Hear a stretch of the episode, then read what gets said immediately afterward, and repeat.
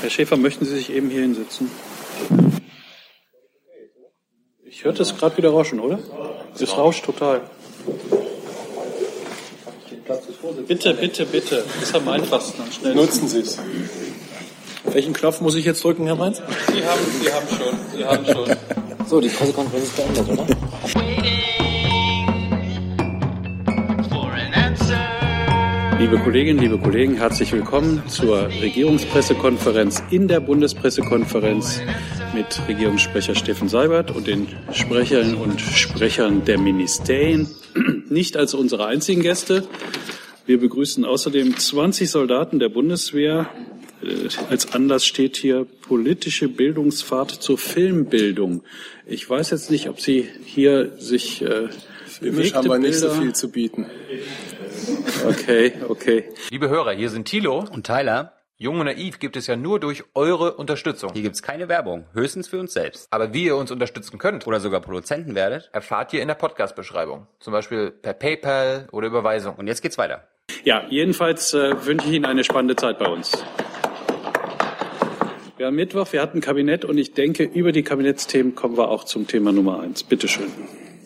Ja, danke schön, meine Damen und Herren, guten Tag. Das Kabinett hatte heute einen gewissen sicherheitspolitischen Schwerpunkt. Äh, auch der Anschlag auf den Weihnachtsmarkt am Breitscheidplatz hat ja in aller Deutlichkeit gezeigt, dass Täter für solche Anschläge hochfrequentierte öffentliche Anlagen auswählen, um größtmöglichen Schaden anzurichten. Ähm, Das Kabinett hat heute einen Gesetzentwurf beschlossen, mit dem durch eine Änderung des Bundesdatenschutzgesetzes die Möglichkeit der Videoüberwachung im öffentlich zugänglichen Raum verbessert und damit ein Beitrag zur Erhöhung der Sicherheit in Deutschland geleistet werden kann. Videoüberwachung kann Verbrechen einerseits durch Abschreckung verhindern, andererseits auch bei deren Aufklärung helfen.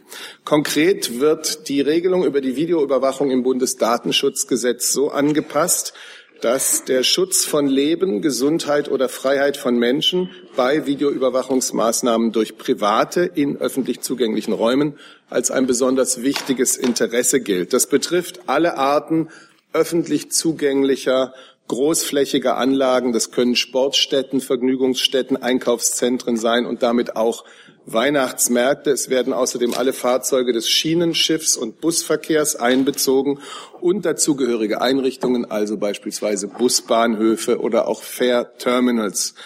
Diese gesetzliche Wertung ist vor allem bei der Prüfung von Videoüberwachung durch die Datenschutzaufsichtsbehörden zu berücksichtigen. Die Betreiber solcher Anlagen oder Einrichtungen oder Fahrzeuge werden nicht verpflichtet, Videoüberwachung einzusetzen. Das muss man sagen. Es wäre aber aus Sicht der Bundesregierung wünschenswert, wenn sie von dieser Möglichkeit verstärkt Gebrauch machen würden. Das Gesetz soll ihnen diese Entscheidung quasi erleichtern, damit sie in ihrem eigenen Interesse einen Beitrag zur Sicherheit der Nutzer ihrer Einrichtungen leisten. Und der liegt natürlich auch im öffentlichen Interesse.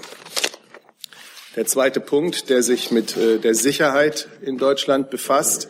Die Bundesregierung hat heute den Entwurf eines Gesetzes zur Regelung des Einsatzes mobiler Videotechnik durch die Bundespolizei beschlossen. Das ist das, was inzwischen landläufig Bodycams heißt. Äh, Die Bundespolizei bekommt neue Befugnisse beim Einsatz von Bodycams einerseits und beim Einsatz von sogenannten automatischen Kennzeichenlesesystemen andererseits. Und drittens auch die Aufzeichnung eingehender Telefongespräche in Einsatzleitstellen wird neu geregelt. Wir wollen damit äh, die Befugnisse der Bundespolizei rechtssicher ausgestalten und Sicherheitslücken zügig schließen im Interesse und zum Schutz der Bürgerinnen und Bürger.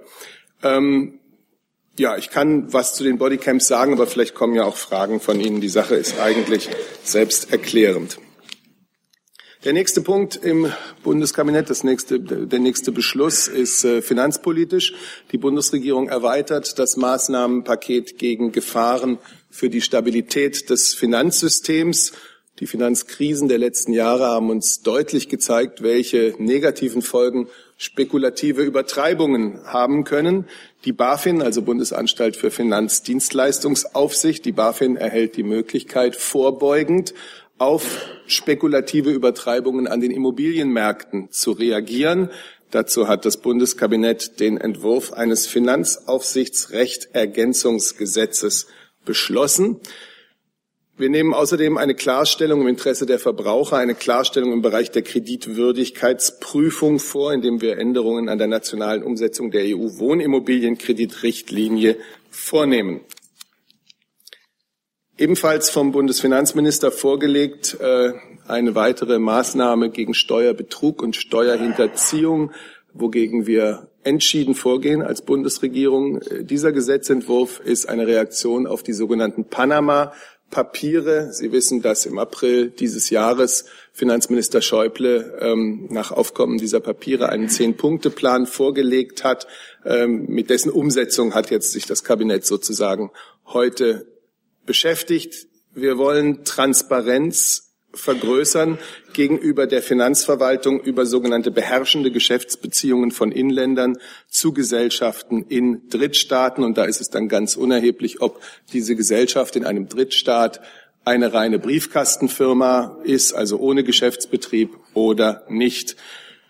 Kernmaßnahmen dabei Abschaffung Bankgeheimnis der Steuerprüfer. Stellen Sie sich den Fall vor, der Steuerprüfer prüft eine Bank und er findet quasi nebenbei etwas steuerlich Relevantes zu einem Kunden der Bank. Da gibt es derzeit ein Verwertungsverbot und dieses Verwertungsverbot soll wegfallen in Zukunft.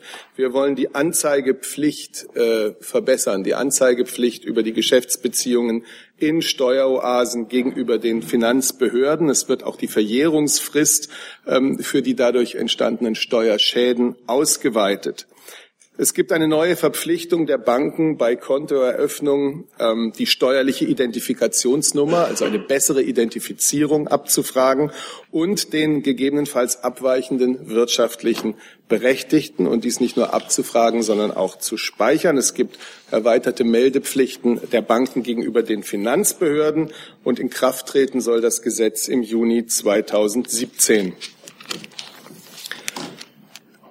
Wir kommen zur Rentenpolitik. Betriebsrenten sind dabei eine ganz wichtige Zusatzversorgung im Alter. Unter den abhängig Beschäftigten bekommen derzeit 57 äh, Prozent der Menschen Ansprüche auf eine betriebliche Altersversorgung. Aber vor allem in kleinen Unternehmen, in Unternehmen mit nie und bei Beschäftigten mit niedrigem Einkommen ist diese Art von Altersversorgung noch nicht ausreichend verbreitet. Wir wollen bessere Möglichkeiten betrieblicher Altersversorgung in kleineren Unternehmen schaffen und auch für Menschen mit niedrigem Einkommen. Daher heute also äh, der Beschluss im Kabinett eines Betriebsrentenstärkungsgesetzes. Im Einzelnen sieht das Gesetz Folgendes vor. Die Sozialpartner können tarifvertraglich Betriebsrenten erstmals eine, als reine Beitragszusagen vereinbaren, damit die Arbeitgeber von möglichen Haftungsrisiken freistellen. Sie können es auch nicht tarifgebundenen Arbeitgebern ermöglichen, solchen Verabredungen beizutreten. Überwacht wird die tarifvertragliche Betriebsrente von der Bundesanstalt für Finanzdienstleistungsaufsicht, also von der BaFin. Und außerdem werden wir die Möglichkeit rechtssicher verankern, Modelle automatischer Entgeltumwandlung tariflich zu vereinbaren. Zweiter Punkt. Arbeitgeber erhalten in Zukunft einen direkten Steuerzuschuss von 30 Prozent wenn Sie Beschäftigten, die weniger als 2000 Euro brutto verdienen, eine Betriebsrente gewähren. Sie müssen dazu zusätzlich Beiträge zahlen. Das sind dann zwischen 240 und 480 Euro monatlich. Und außerdem wird der Rahmen für steuerfreie Zahlungen in eine betriebliche Altersversorgung auf acht Prozent der Beitragsbemessungsgrenze angehoben. Wir werden auch im Sozialrecht neue Anreize schaffen bei der Grundsicherung im Alter, bei bei der Erwerbsminderung, bei der ergänzenden Hilfe zum Lebensunterhalt in der Kriegsopferfürsorge bleiben Zusatzrenten künftig bis 202 Euro anrechnungsfrei. Wir wollen das Signal setzen. Freiwillige Altersvorsorge lohnt sich in jedem Fall.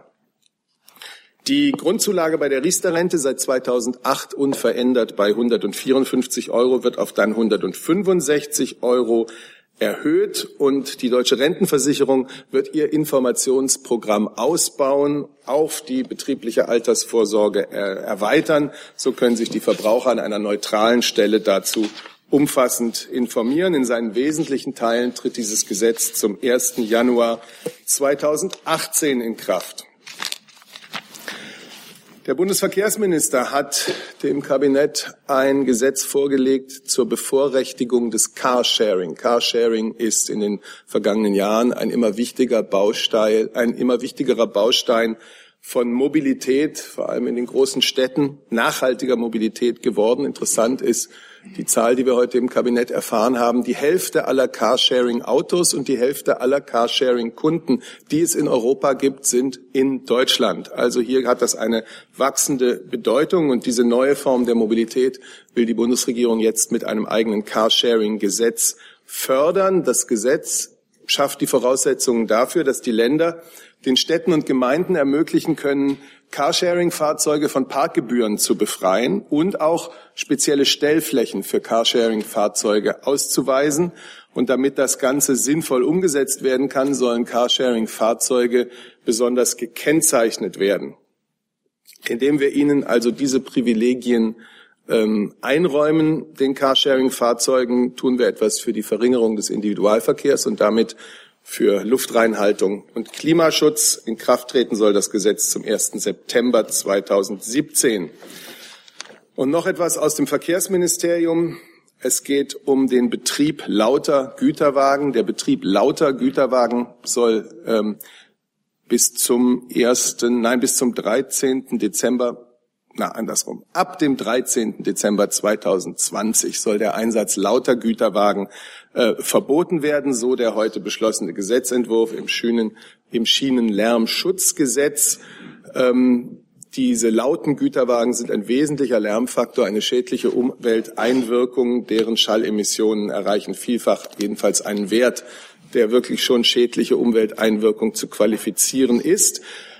Wenn laute Güterwagen nicht umgerüstet werden, dann dürfen sie ab dann, also ab 13. Dezember 2020, nur noch so langsam gefahren werden, dass von ihnen nicht mehr Lärm ausgeht als von einem Güterzug mit ausschließlich leisen Güterwagen und das mit regulärer Geschwindigkeit.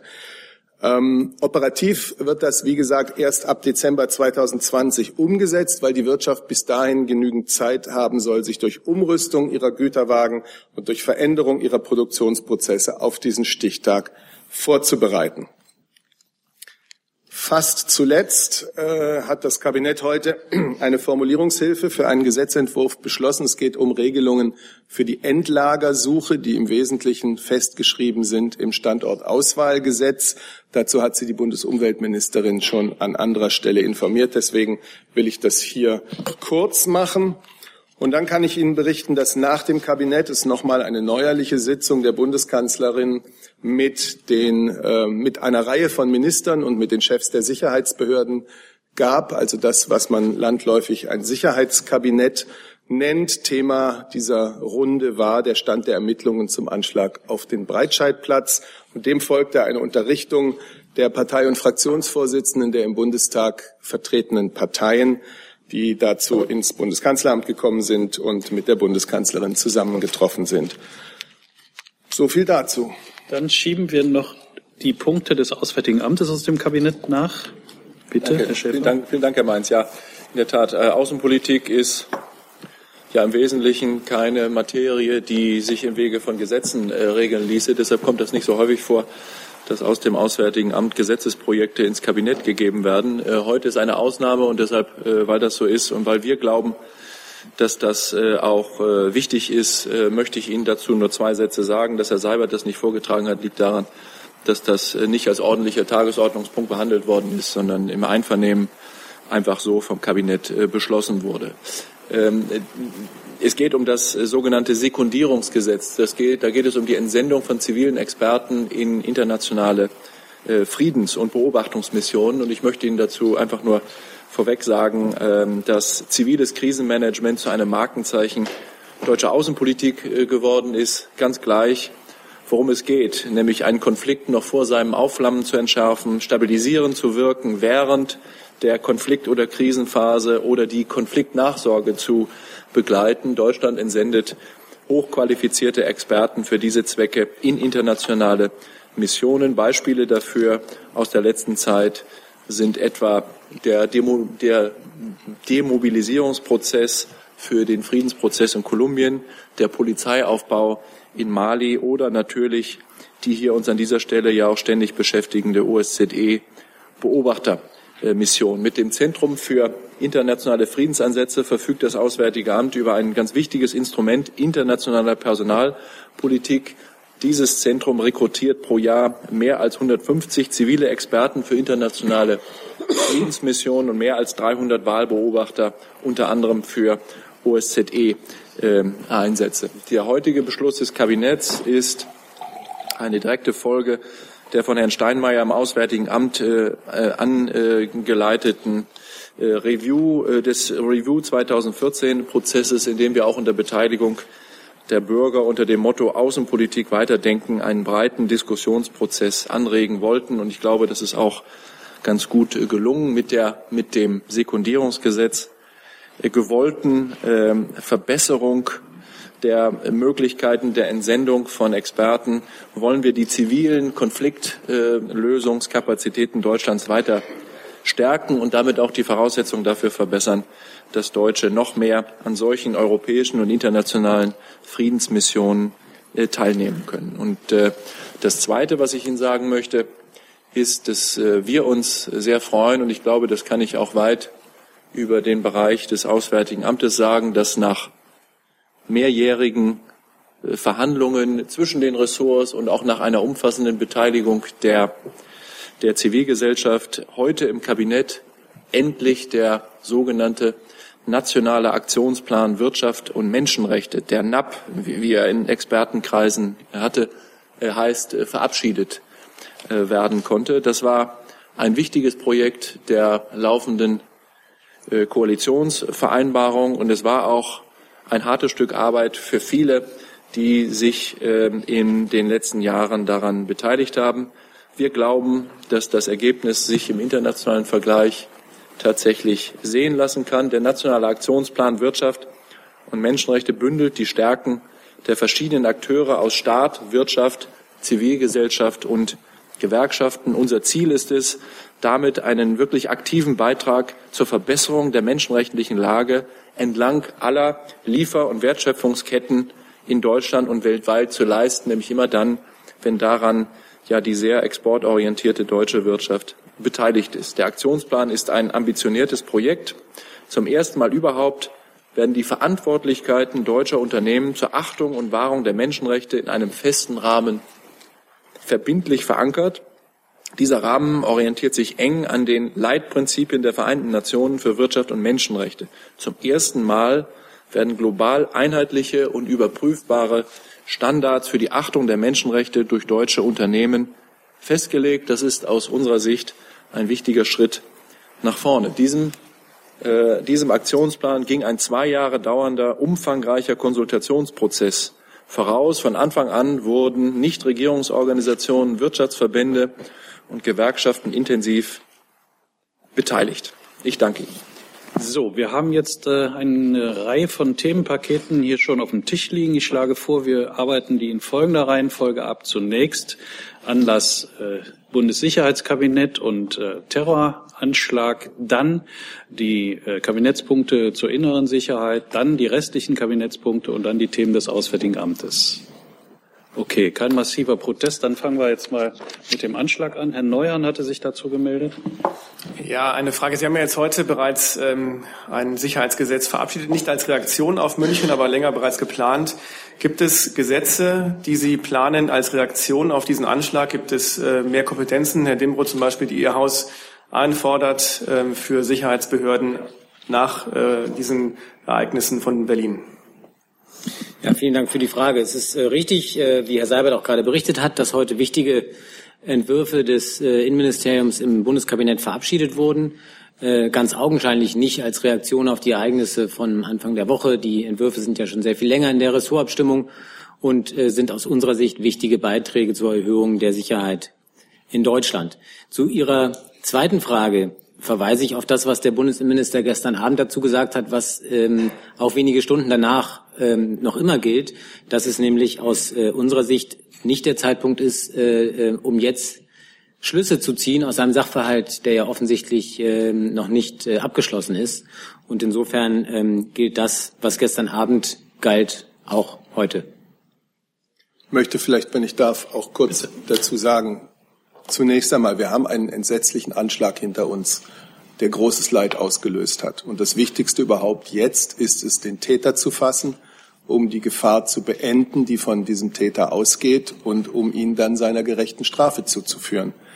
Ähm, zu dem Thema, das Sie ansprechen, schauen Sie auf die Beschlüsse im heutigen Kabinett, die in der Tat natürlich nichts mit der mit dem Verbrechen am Breitscheidplatz zu tun haben. Wir haben, und das zeigen diese Beschlüsse, wir haben in dieser Legislaturperiode der inneren Sicherheit die zentrale Bedeutung gegeben, die dieses Thema für die Menschen in Deutschland hat. Die Sicherheitskräfte bekommen Tausende von neuen Mitarbeitern. Wir helfen ihnen, wie man heute sieht, mit der technischen Aufrüstung, um sie auf die Höhe der Herausforderungen zu setzen. Man könnte da äh, zahlreiche Maßnahmen aus der vergangenen Zeit äh, melden, äh, nennen, in die sich diese heutigen Beschlüsse einreihen. Dazu ein Zusatz. Ähm, wenn Sie jetzt sagen, Sie wollen noch nicht darauf reagieren, andere tun das ja bereits. Sie wissen auch, dass sich gestern Herr Seehofer bereits geäußert hat. Was sagt die Bundeskanzlerin zu diesen Schlussfolgerungen, die Herr Seehofer gezogen hat? Also ich bin ja Regierungssprecher und als solcher bin ich dafür zuständig, über die Arbeit der Bundesregierung zu informieren und nicht ähm, über Verstö Vorstöße aus den Parteien ähm, zu sprechen. Und ich denke, ähm, dabei sollten wir es auch belassen.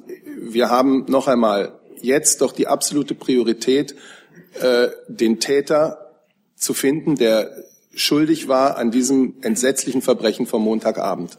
Aber Entschuldigung, das war doch nicht die Partei, sondern das war der bayerische Ministerpräsident, der sich an die Bundeskanzlerin richtete und sagte, man müsse die gesamte Asylpolitik überdenken und neu justieren.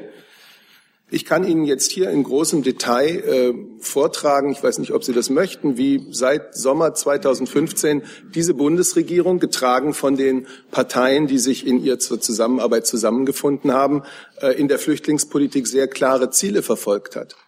Sie hat ganz klar die Ziele gehabt und auch umgesetzt, Integration derjenigen, die bei uns Schutz finden und denen dieser Schutz zusteht Ordnen und Steuern der Migrationsbewegungen, die auf Europa und auf Deutschland zukommen und damit natürlich Reduzierung der Zahl der Flüchtlinge und drittens alles in unserer Kraft tun für die Menschen in Deutschland, für deren Sicherheit hier in Deutschland. Und ich denke, wir haben auf vielen dieser Gebiete auch vieles gemeinsam erreicht. Frau Engelke. Herr Seibert, nochmal dazu, weil ähm, Horst Seehofer natürlich als Parteivorsitzender auch maßgeblich ist, was nun die, die, die große Koalition angeht. Und wenn er dann sagt, dass ähm, die Flüchtling- und Sicherheitspolitik neu justiert werden müsse, dass man dies nun überdenken muss, dann würde mich einfach nur interessieren, ob Sie diese Einschätzung teilen. Ich bin hier über die Politik der Bundesregierung, so wie sie gemeinsam beschlossen ist und gemeinsam durchgeführt wird, zu informieren.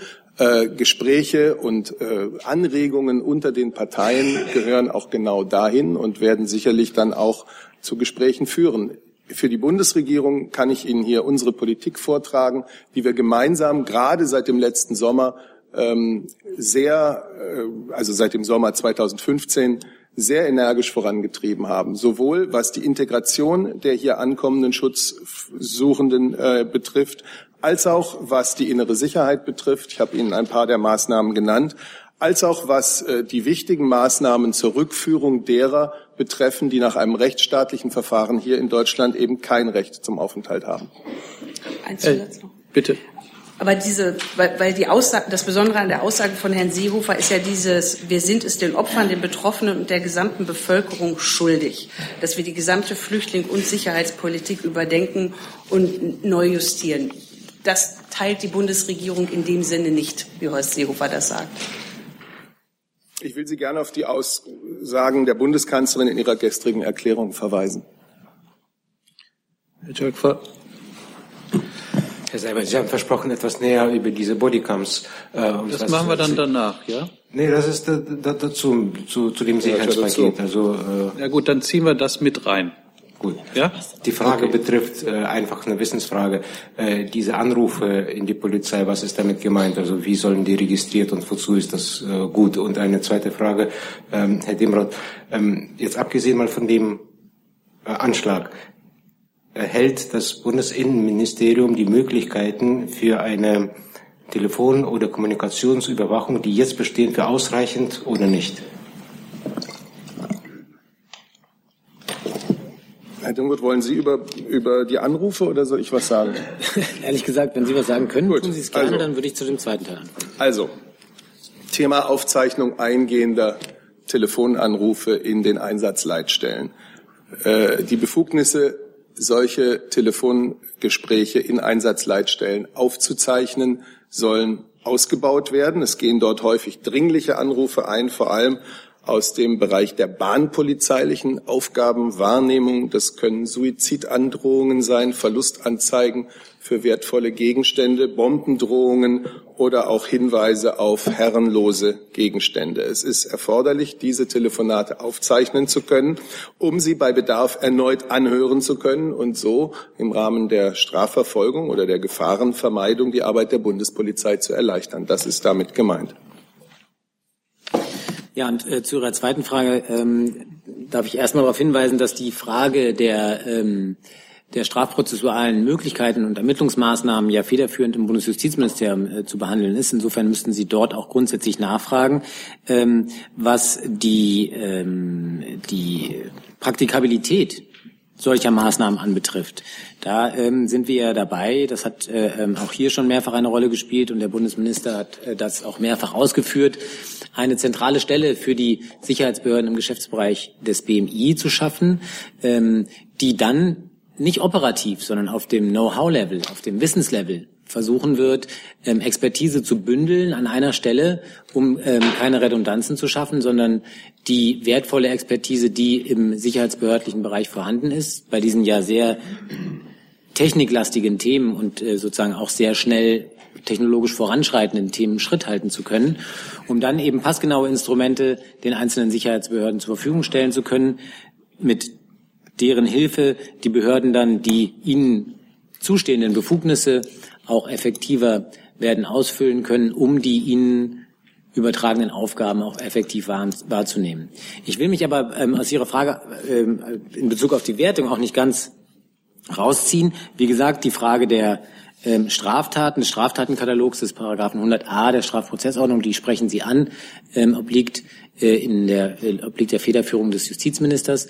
Wie Sie aber vielleicht wissen, gab es in der Vergangenheit äh, und andauernd eine Diskussion zum Thema Wohnungseinbruchsdiebstahl, also völlig außerhalb des Themas Terrorismus, ähm, wo der Bundesinnenminister sehr wohl eine Weitung der Möglichkeiten im Bereich Telekommunikation ähm, für jedenfalls spezifische Bereiche des Wohnungseinbruchsdiebstahls gefordert hat, um eine adäquate Antwort darauf zu finden, dass wir es vermehrt mit organisierten Strukturen zu tun haben, die für solche Delikte verantwortlich sind und wir der Auffassung sind, dass solche organisierten Strukturen eben dann auch mit entsprechenden Ermittlungsinstrumenten, die gerade dazu geeignet sind, solche Strukturen aufzuklären, behandelt werden müssen können und dementsprechend wäre an dieser Stelle aus unserer Sicht eine Erweiterung angezeigt. Nochmal, das hat aber überhaupt nichts mit dem Thema, über das wir ähm, bisher gerade sprachen, zu tun.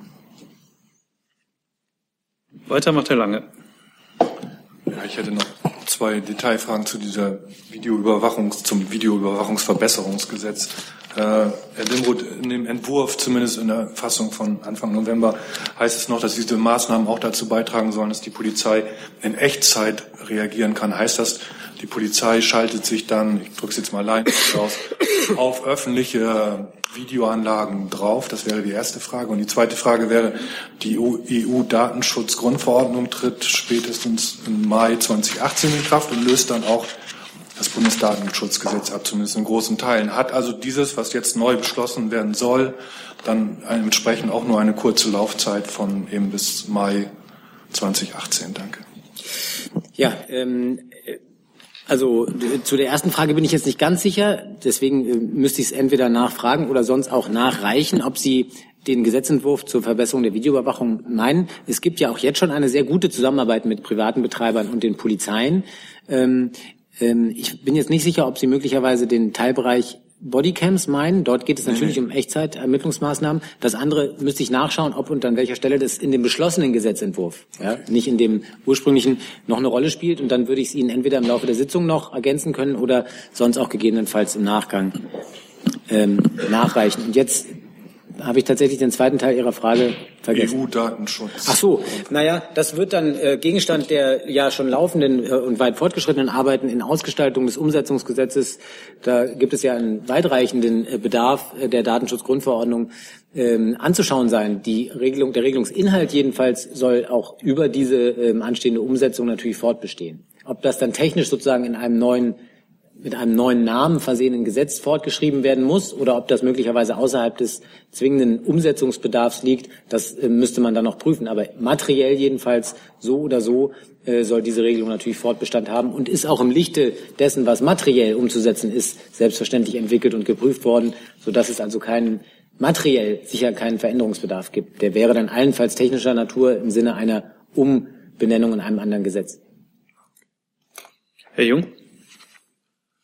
Herr Dimroth, können Sie uns sagen, äh, was mit dem jetzt wieder freigelassenen Pakistani geschehen ist? Also der wurde ja von Berlin nach Karlsruhe geflogen. Ist er, wurde der wieder zurück nach Berlin geflogen? Und können Sie uns die aktuellen Gefährderzahlen nennen?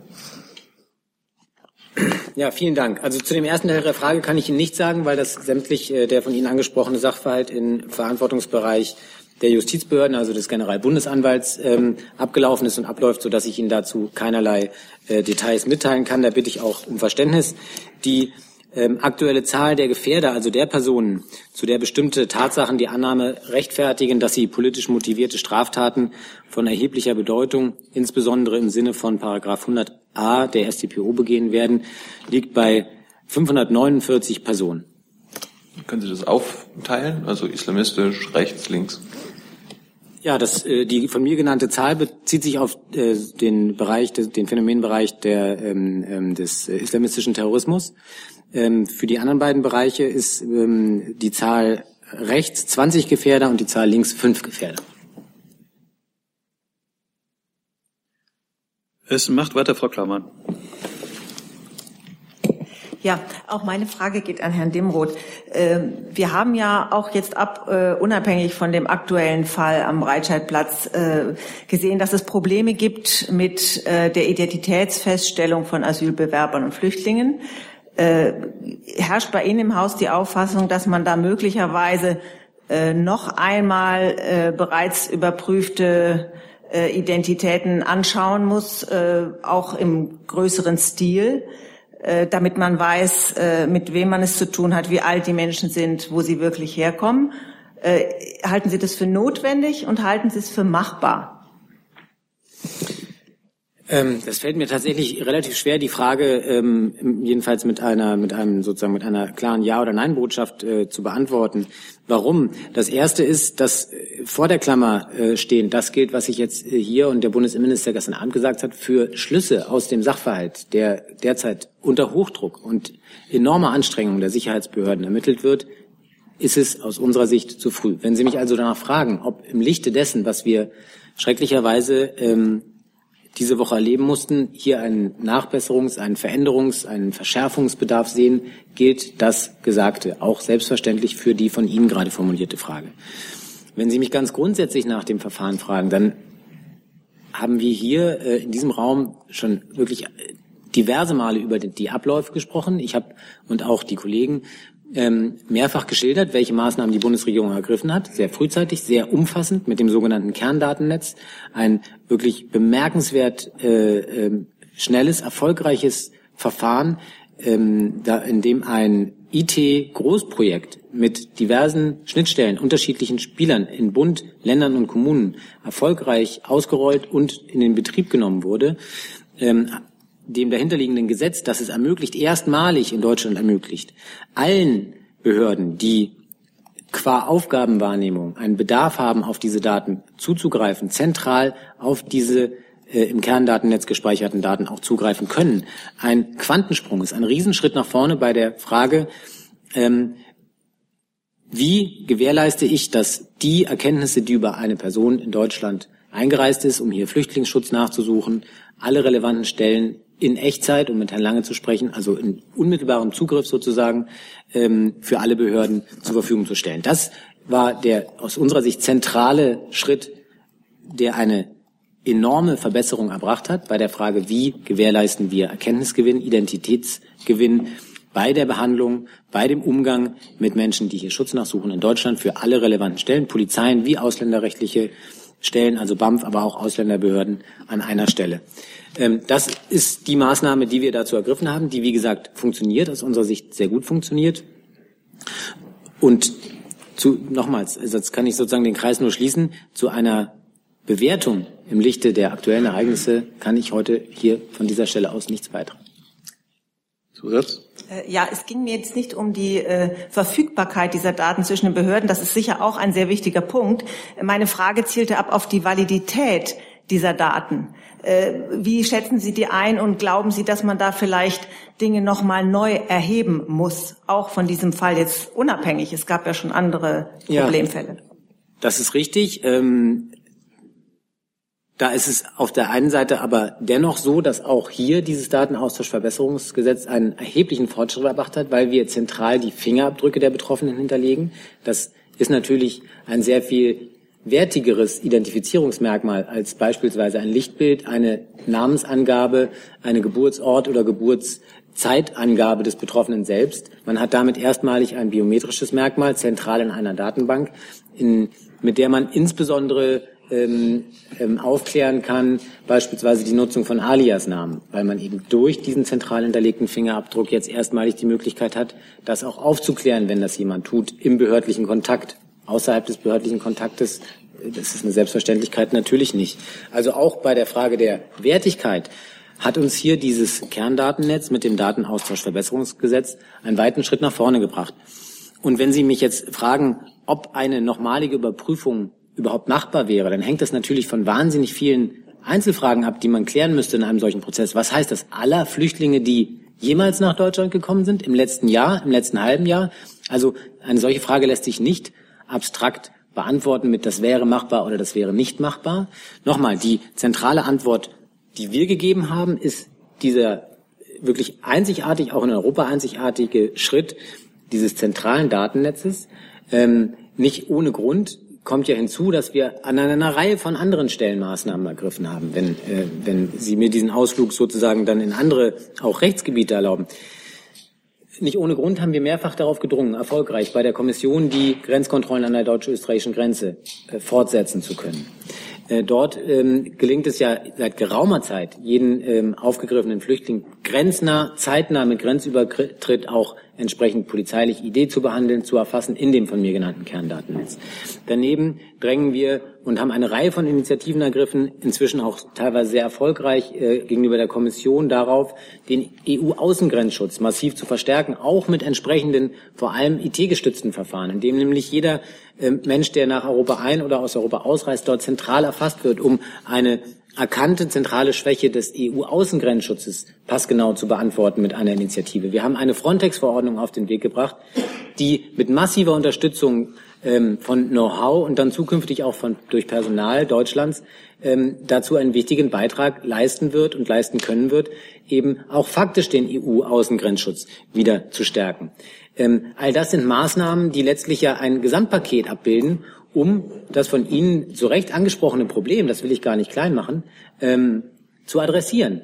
Und nochmal für eine Neubewertung ähm, im Lichte dessen, was wir äh, äh, im Laufe dieser Woche erleben mussten, ist es schlichtweg zu früh. Frau von Malinkroth. Meine Frage an Herrn Imroth zur Verschärfung äh, der Asylgesetze. Es gibt ja auch Forderungen jetzt, das Duldungsrecht, Aufenthaltsrecht noch einmal zu verschärfen in puncto schnellere Ausweisungen. Da wurde ja schon einiges getan in letzter Zeit und auch entschieden. Ist da von Seiten Ihres Hauses, sind da auch noch weitere Maßnahmen in der Planung? Können Sie dazu noch mal was sagen? Ja, dazu kann ich was sagen. Auch da gilt, ich äh, will Sie nicht langweilen, aber nur damit das nicht äh, an einer Stelle jetzt hier vielleicht in den falschen Kanal gerät. Auch da gilt, das hat nichts mit dem aktuellen Diskussionen zu tun, sondern ähm, der Bundesminister des Innern hat im Spätsommer des vergangenen Jahres ein umfassendes Maßnahmenpaket vorgestellt zu ähm, Erhöhung der Sicherheit in Deutschland, zur Verbesserung der ähm, Effizienz ähm, der ähm, Vollziehung von bestehenden Ausreisepflichten. Und ähm, Teil dieses Maßnahmenpakets war es tatsächlich eine entsprechende weitere Änderung des Aufenthaltsgesetzes insbesondere herbeizuführen, um in bestimmten Fällen, in denen der Geduldete aufgrund eigenen und auch vorwerfbaren eigenen Verhaltens ähm, beispielsweise indem Personaldokumente weggeworfen werden, ähm, dazu beigetragen hat, dass eine Duldung ausgesprochen werden muss, dass in solchen Fällen der Status anders ist als in Fällen, wo jemand aufgrund einer schweren Krankheit, beispielsweise aufgrund einer hier begonnenen Ausbildung, einen ähm, etablierten Duldungsstatus hat. Diesen Gesetzentwurf gibt es. Der ist eine Ressortabstimmung. Und wir sind nach wie vor der Auffassung, dass das eine wichtige, weitere, ergänzende Maßnahme ähm, zur Fortentwicklung des äh, Aufenthaltsrechts wäre aber ähm, sind sozusagen mit der Ressortabstimmung noch nicht zu Ende, sonst ähm, hätten wir es ähm, heute möglicherweise auch dem Bundeskabinett entsprechend zu einem Beschluss vorgelegt. Hm, kurze Nachfrage dazu. Also scheitert das momentan noch an, äh, dem, an der SPD oder woran liegt es, dass es noch nicht eingebracht wurde? Und ähm, wann rechnen Sie denn damit? Das ist dann, kommt es jetzt vielleicht dann doch schneller, auch wenn es natürlich keinen Zusammenhang zu dieser Woche hat? Das liegt daran, dass die Ressortabstimmung noch nicht abgeschlossen ist. Ähm, und ähm, die zweite Frage kann ich nun wahrlich nicht beantworten. Ob und wer an welcher Stelle jetzt möglicherweise welche Schlüsse aus was auch immer zieht, das äh, scheint mir doch etwas hypothekenlastig zu sein. Hypothetisch, nicht Hypotheken, Entschuldigung. Finanzthemen kriegen wir gleich. Ähm, Herr Sabelberg. Ja, äh, ich hätte eine Frage über, äh, auch wieder für Sie, Herr Demoth. Ähm, gibt es Erkenntnisse über den entkommenen geflüchteten Täter? Äh, können Sie darüber vielleicht was sagen? Ähm, und gibt es vielleicht auch aus Ihrer Sicht, hat die Polizei vielleicht Fehler gemacht, indem sie sich äh, zu früh auf den falschen Täter konzentriert hat?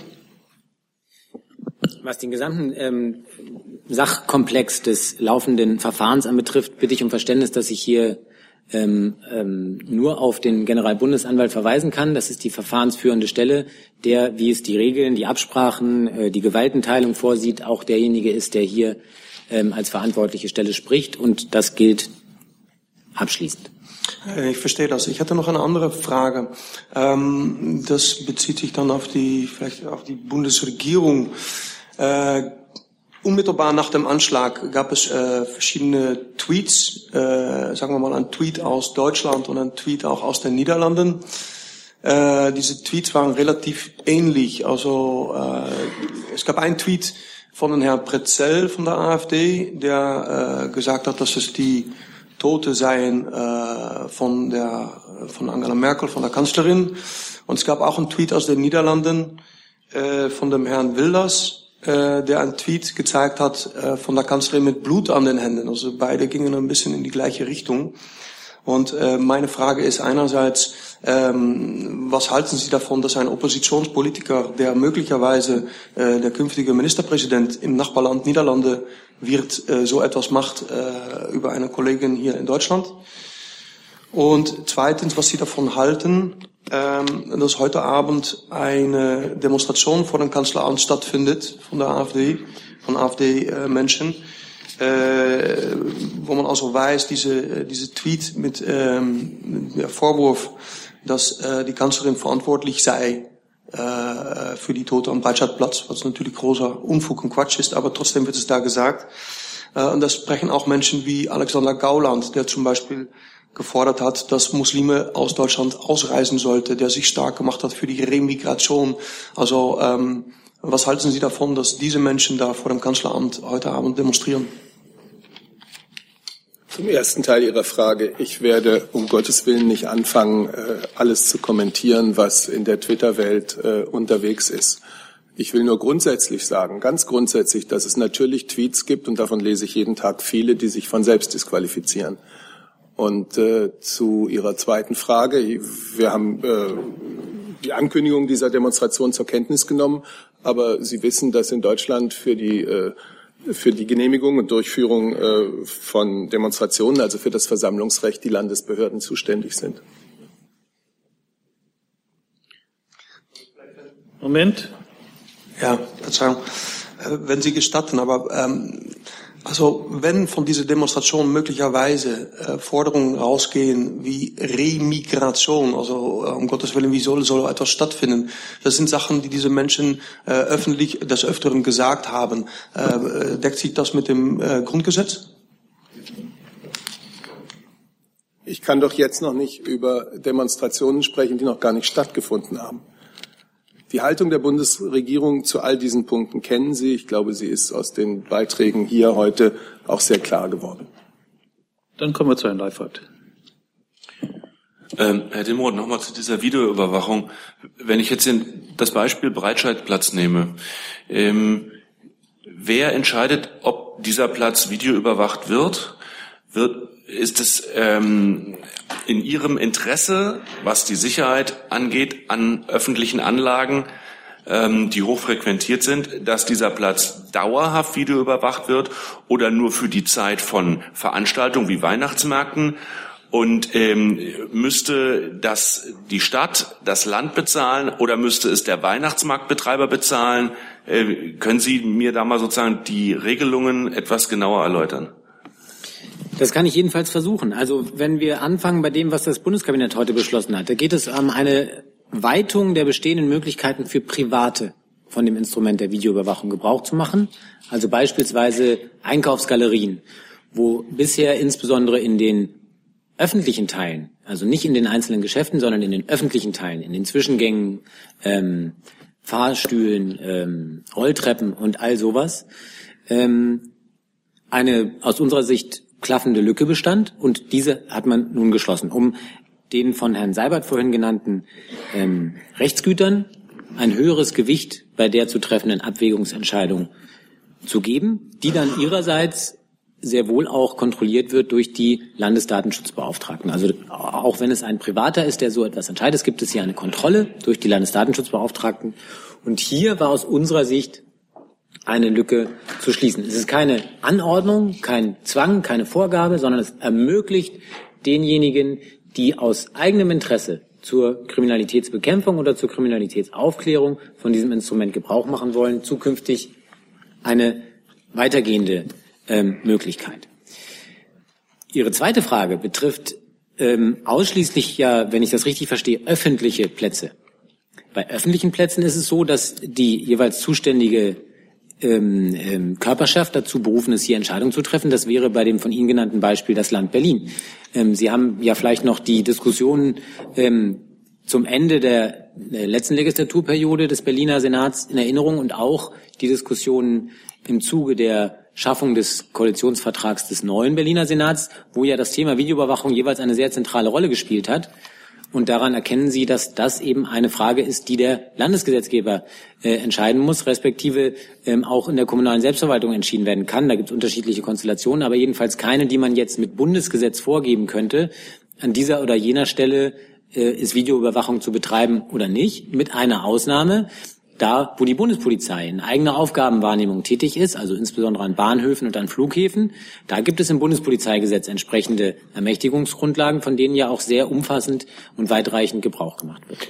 Ähm, ich äh, will noch näher ins Detail, weil ich Ihren äh, Entwurf, den Sie heute beschlossen haben, nicht, noch nicht gelesen habe. Äh, ein Weihnachtsmarktbetreiber der an einem Ort eine Videoüberwachung möchte, die das Land als Körperschaft dort bisher nicht vorgesehen hatte. Äh, kann der für die Dauer dieser Veranstaltung eine Videoüberwachung haben? Muss er sie selber leisten? Und ist das durch Ihren jetzt heutigen Beschluss mit abgedeckt? Ich nehme ein anderes Beispiel. Hertha BSC, ein Verein. Kann der sagen, der Stadionvorplatz wird von uns überwacht und hat das, steht das in einem Zusammenhang mit dem, was Sie heute beschlossen haben? In beiden Fällen ähm, erweitern wir die Möglichkeiten des privaten Betreibers, jetzt von dieser Maßnahme Gebrauch zu machen. So ist das. Es gibt noch Fragebedarf zu vielen anderen Themen. Zu diesem ersten Punkt habe ich jetzt noch Wortmeldungen der Kollegen Jessen, Madeleine, Neuhan, Jolkfer und Siebert. Und ich würde vorschlagen, damit machen wir dann hier einen Strich unter die Frageliste, vor allen Dingen, weil wir mit Blick auf dieses Thema, das uns sicherlich in dieser Woche weiter beschäftigen wird, am Freitag noch eine Regierungspressekonferenz haben werden, denke ich, können wir an dieser Stelle dann Schluss machen. Herr Jessen beginnt. Ja, ich habe zwei Fragen. Ähm, eine an Herrn Seibert. Ich bitte um eine Information zur Politik der Bundesregierung. Herr Seibert, besteht für die Bundesregierung aus eigener Erkenntnis Anlass, über eine Neujustierung der Flüchtlings- und Sicherheitspolitik nachzudenken? Das ist ja ein anderer Begriff als die selbstverständliche permanente Reflexion äh, politischer Maßnahmen. Und das Zweite an Herrn Dimroth und vielleicht auch an Herrn Seibert. Ähm, es ist nicht Ihre Aufgabe, äh, Berichterstattung von Medien zu kommentieren, aber ähm, nach vor allem München ist ja festgestellt worden, dass sowohl die, äh, die Diskussion in den Social Media als auch in manchen professionellen Medien in hohem Maße zu Verunsicherung äh, beigetragen hat. Haben Sie Sie beobachten ja die Berichterstattung auch über äh, Berlin. Haben Sie den Eindruck, dass hier eine stärkere Sensibilität äh, gewachsen ist? Ja, zu Ihrer ersten Frage. Ich werde sie dennoch so beantworten wie vorhin auch schon. Die Bundesregierung prüft ständig auf vielen Gebieten der Flüchtlings- und Migrations- und Sicherheitspolitik, wo Handlungsbedarf besteht. Dass wir diese Prüfungen auch in konkrete Maßnahmen überführen, das zeigen ähm, die letzten anderthalb Jahre sehr nachdrücklich. Zu der direkte, ja, direkte, Frage. Pardon, direkte Nachfrage äh, dazu und dann lasse ich es auch. Ähm, das bedeutet aber, im Moment ergibt der Stand der Prüfungen keine eigene Notwendigkeit für eine Neujustierung dieser Politikbereiche. Ich habe dazu jetzt das gesagt, was ich dazu zu sagen habe. Ähm, zum zweiten Teil Ihrer Frage glaube ich wirklich nicht, dass ich als Regierungssprecher ähm, die Medien insgesamt beurteilen sollte oder konkrete Tage in den Medien beurteilen sollte. Ich habe, ähm, das ist nicht meine Rolle. In den Social, Social Media auch nicht? Das beziehe ich in den großen Begriff der Medien heutzutage ein. Hier sitzen ja auch Vertreter von äh, Online-Medien, die sich selbstverständlich auch als Medienvertreter betrachten. Ja, ähm, eine umfassende Bewertung, wie von Ihnen erfragt, kann ich Ihnen auch nicht anbieten. Ähm, was ich Ihnen nur sagen kann, ist, dass wir ja als Bundesministerium des Innern selbst einen Twitter-Kanal betreiben und gerade in solchen Lagen, die ja sehr stark geprägt sind durch ein hohes Informationsaufkommen, jedenfalls den Versuch unternehmen, eine objektive und sachliche Stimme in diesen Kommunikationskanal einfließen zu lassen. Und das äh, funktioniert aus unserer Sicht auch ganz gut. Ist natürlich nicht einfach, weil, wie Sie richtigerweise beschreiben, natürlich das Aufkommen insgesamt enorm ist. Aber das kann ich Ihnen sagen. Unsere Idee, warum wir das tun, ist tatsächlich ähm, jedenfalls den Versuch zu unternehmen, auch in diesen Kommunikationsprozessen eine objektive Stimme ähm, vorkommen zu lassen. Ja, dieser sehr guten Antwort von Herrn Dimroth, die mir leider nicht eingefallen ist, möchte ich mich unbedingt anschließen für die gesamte Bundesregierung. Das ist tatsächlich, was uns natürlich auch mit unseren verschiedenen Informationsangeboten ähm, äh, motiviert. Und wir haben gerade in diesen letzten Tagen gesehen, wie enorm hoch das Interesse daran ist. Herr Maller. Ich stelle eine Frage an Herrn Dimroth und Herrn Seibert. Ähm, Herr Dimroth, halten Sie die äh, Bekennung vom Islamischen Staat äh, für glaubwürdig? Und ähm, Herr Seibert, ist Deutschland in Kriegszustand?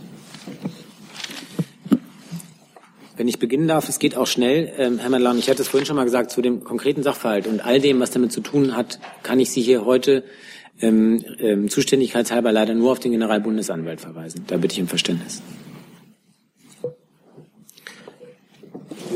Herr Madlam, da Sie für ein französisches Medium fragen, will ich es mal andersrum machen. Die Bundeskanzlerin hat ja seit dem entsetzlichen Anschlag am, am Breitscheidplatz eine ganze Reihe von Telefonaten mit internationalen Staats- und Regierungschefs geführt, auch mit ihrem Präsidenten François Hollande. Wir hatten darüber berichtet. Und das waren zum Teil sehr ähm, berührende Bekundungen von Nähe und Solidarität. Und das waren lauter Regierungschefs, die USA, Großbritannien, Spanien, Türkei, Frankreich, die in ihren Ländern in der ein oder anderen Form sehr bittere Erfahrungen mit Terror, Terroranschlägen, vielen Toten, vielen Opfern gemacht haben. Und das waren sehr oft Erfahrungen mit Terroranschlägen, die durch äh, eigene Staatsbürger oder langjährig dort Lebende ähm, verübt wurden. Also wurde schon aus diesen Solidaritätsbekundungen, die die Bundeskanzlerin stellvertretend für das ganze deutsche Volk erreicht haben, doch sehr klar, dass wir Teil eines internationalen Gefährdungsraumes sind. Wir sind wie andere Staaten in Europa und in Übersee Zielscheibe von Terroristen, die insgesamt unsere Form des Lebens äh, offenbar hassen, uns durcheinander bringen wollen, uns auseinanderbringen wollen. Das ist etwas, was Deutschland gemein hat mit Ländern wie Spanien, wie Frankreich, wie USA ähm, und viele andere, die in diesen Anrufen vertreten waren. Das ist vielleicht der Versuch einer Antwort. In diesem Zustand einer internationalen äh, Bewährungsprobe, einer internationalen Herausforderung sind wir. Wir und andere Staaten, mit denen wir eng befreundet sind. Herr Neuhan. Nochmal zwei Lernfragen zum Thema Videoüberwachung, Herr Dimroth. Ist eigentlich den Behörden bekannt, welche privaten Betreiber wo äh, Videokameras installiert haben? Oder ist vorgesehen, dass man solche Register oder wie auch immer einführt? Und ähm, die zweite Frage, Sie haben ja jetzt mehrfach betont, es gäbe keinen Zwang. Ist eigentlich rechtlich denkbar, dass man irgendwann einen solchen Zwang oder eine Anordnung einführt? Also zuerst im Teil Ihrer Frage, ähm, soweit ich weiß, gibt es kein Register, kein zentrales Register. Das müsste ich aber nochmal der Sicherheit halber nachprüfen und würde das dann nachreichen als ähm, Antwort auf Ihre Frage. Und ähm, jetzt habe ich schon wieder den zweiten Teil der Frage vergessen. Die Frage, ob Zwang überhaupt möglich so, wäre. Ja, das, also ich betone das deswegen, weil das teilweise in der Berichterstattung immer wieder vorkam. Jetzt nicht aktuell, sondern die Diskussion hält ja etwas länger an und deswegen war uns das immer wichtig zu sagen, das ist eine Befugnisnorm, die es privaten Betreibern ermöglicht, von diesem Instrument Gebrauch zu machen. Diese Möglichkeit weiten wir jetzt als Gesetzgeber in der Abwägung zwischen betroffenen Datenschutzbelangen derjenigen, die von dieser Videoüberwachung erfasst werden und dem potenziellen Sicherheitsgewinn, den wir uns davon versprechen. Deswegen nur noch mal zur Erläuterung, warum ich das so in den Vordergrund gestellt habe, weil im Laufe der Diskussion teilweise das etwas schiefer der Eindruck entstand, als würden wir das jetzt vorgeben. Das tun wir nicht. Ob man das kann, ist natürlich eine sehr hypothetische Frage, die vor allem auch eine vertiefte Grundrechtsprüfung ähm, ähm, erforderlich machen würde, die ich jetzt hier sozusagen auf Zuruf nicht für Sie vornehmen kann. Das äh, lässt sich vermutlich auch nicht so ohne weiteres beantworten. Da würden ja verschiedene Freiheitsgrundrechte miteinander in Ausgleich zu bringen sein. Das ist also sicher ein sehr komplexer äh, eine komplexe Rechtsfrage, die Sie hier formulieren. Da bitte ich um Verständnis. Die kann ich nicht aus der Hosentasche äh, mit Ja oder Nein beantworten. Herr Schöckler. Herr Seibert, gibt es in der Bundesregierung Überlegungen zur Reform der Inlandsgeheimdienste, zum Beispiel die Zusammenlegung der Landesämter für Verfassungsschutz? Und Herr Dimroth, eine Wissensfrage zu den Bodycams. Habe ich Sie richtig verstanden, dass diese äh, Kameras vernetzt sind und das Bild in irgendeine Zentrale übertragen?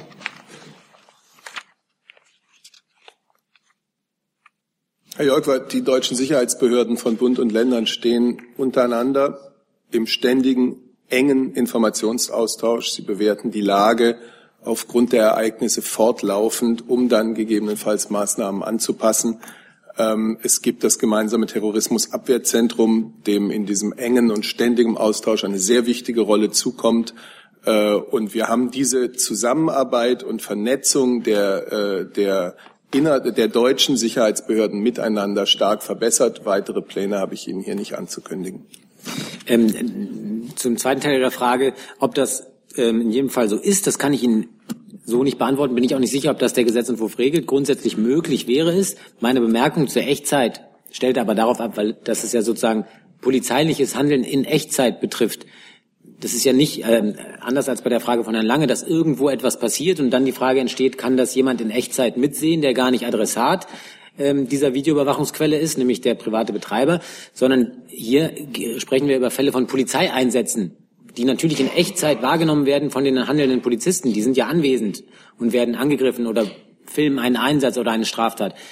Deswegen sprach ich von Echtzeit, ähm, nur um das nochmal zu erläutern, im Sinne von, Polizisten sind in Echtzeit in dieser Lage und haben dann dieses zusätzliche Instrument der unmittelbaren Aufzeichnung dessen, was passiert.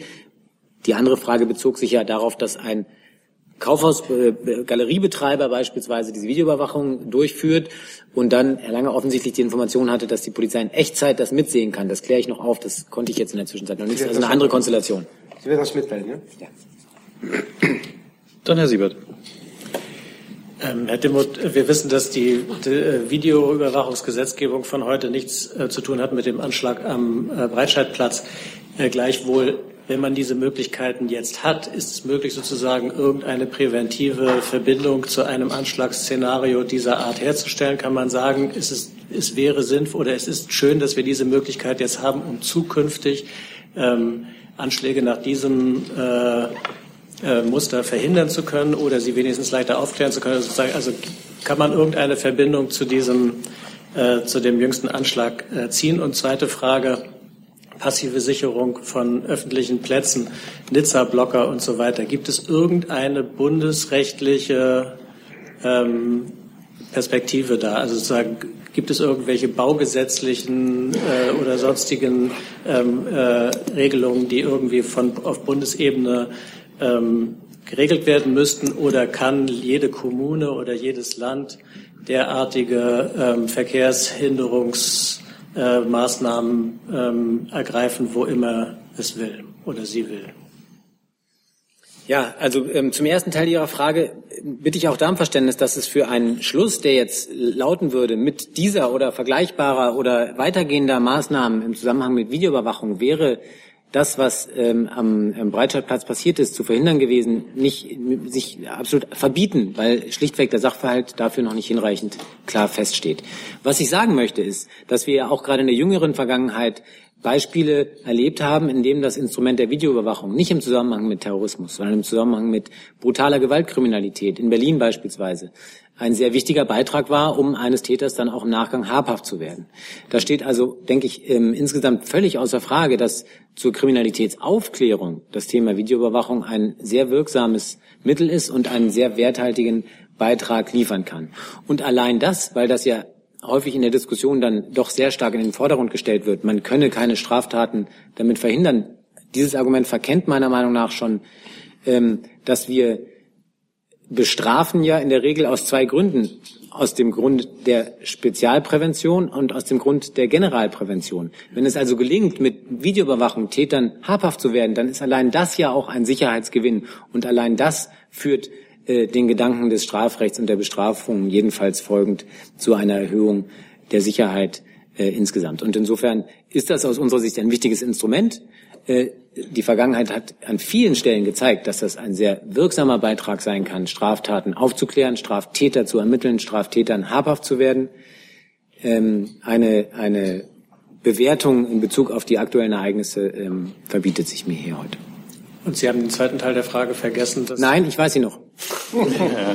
der zweite Teil der Frage war, ob es äh, an irgendeiner Stelle im Bundesgesetz oder in äh, Bundeszuständigkeit Möglichkeiten gäbe, auf Länder oder Kommunen Einfluss zu nehmen in Bezug auf die Sicherung von öffentlichen Veranstaltungen. So übersetze ja, ich Ihre Frage. Oder es ihnen zu ermöglichen, wo es möglich ist. Die Frage ist, ähm, jedenfalls schnell beantwortet Nein.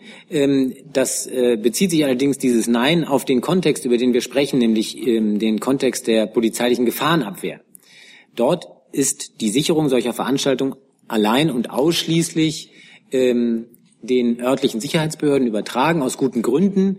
Eine Bundesstelle hätte gar nicht die Expertise, die Kenntnis der örtlichen Besonderheiten, der Abläufe, der Verkehrswege und all dem, was erforderlich ist, um eine solche Entscheidung vernünftig treffen zu können. Ich füge das nur hinzu, weil ich jetzt nicht ausschließen kann, dass es beispielsweise im Baurecht, aber dann eben nicht zur konkreten Gefahrenabwehr in Bezug auf öffentliche Veranstaltungen, aber im Baurecht in einem anderen Kontext bundesgesetzliche oder Bundeszuständigkeiten gibt, die hier ähm, im weitesten Sinne auch ähm, genutzt werden können. Das wäre auch ohnehin dann nicht unsere Zuständigkeit, nicht die des BMI. Ich kann nur sagen, soweit wir über Gefahrenabwehr reden, im Zusammenhang mit Großveranstaltungen, da lautet die Antwort auf Ihre Frage nein. Herr Haufe hat schon Haltung angenommen. Bauen, bitte. Das recht. Ich kann dazu äh, heute sofort nicht Auskunft geben. Wenn Sie das näher wissen wollen, dann müssen Sie mich da schlau machen. Das wäre nett. Ja. Okay, Dann, dann haben wir da noch ein, eine Sache. Damit schließen wir dieses Thema für heute an dieser Stelle ab und kommen zu den anderen Themen des Kabinetts. Da hatte sich, wenn ich das richtig gesehen habe, zum Thema Lärmgüterwagen Kollege Jung gemeldet. Ja, wahrscheinlich an Herrn Strater. Äh, nur eine Lernfrage. Wann gilt ein Güterwagen als laut und wann gilt er nicht mehr als laut, also als leise? Und gibt es da Dezibel-Grenzwerte? Ja, das äh, gibt es. Es gibt natürlich Lärmschutzrichtlinien und ähm, das ist die sogenannte TSI Lärm. Die können Sie äh, nach, äh, das können Sie nachschauen. Ich habe die Dezibelgrenzen jetzt nicht im Kopf. Und ähm, wenn das Gesetz greift und wir also durch ein Fahrverbot für laute Güterwagen hier äh, wirksam vor Schienenlärm schützen, darf kein Güterwagen bei der Fahrt den Höchstwert überschreiten, hier in diesen geltenden Lärmschutzrichtlinien äh, für die Neuzulassung von Fahrzeugen festgeschrieben ist. Aber wie hoch der Höchstwert ist? Das müssten Sie in diesen TSI-Lärmvorschriften bitte nochmal selber nachsehen. Das sind die entsprechenden Vorschriften, die da gelten.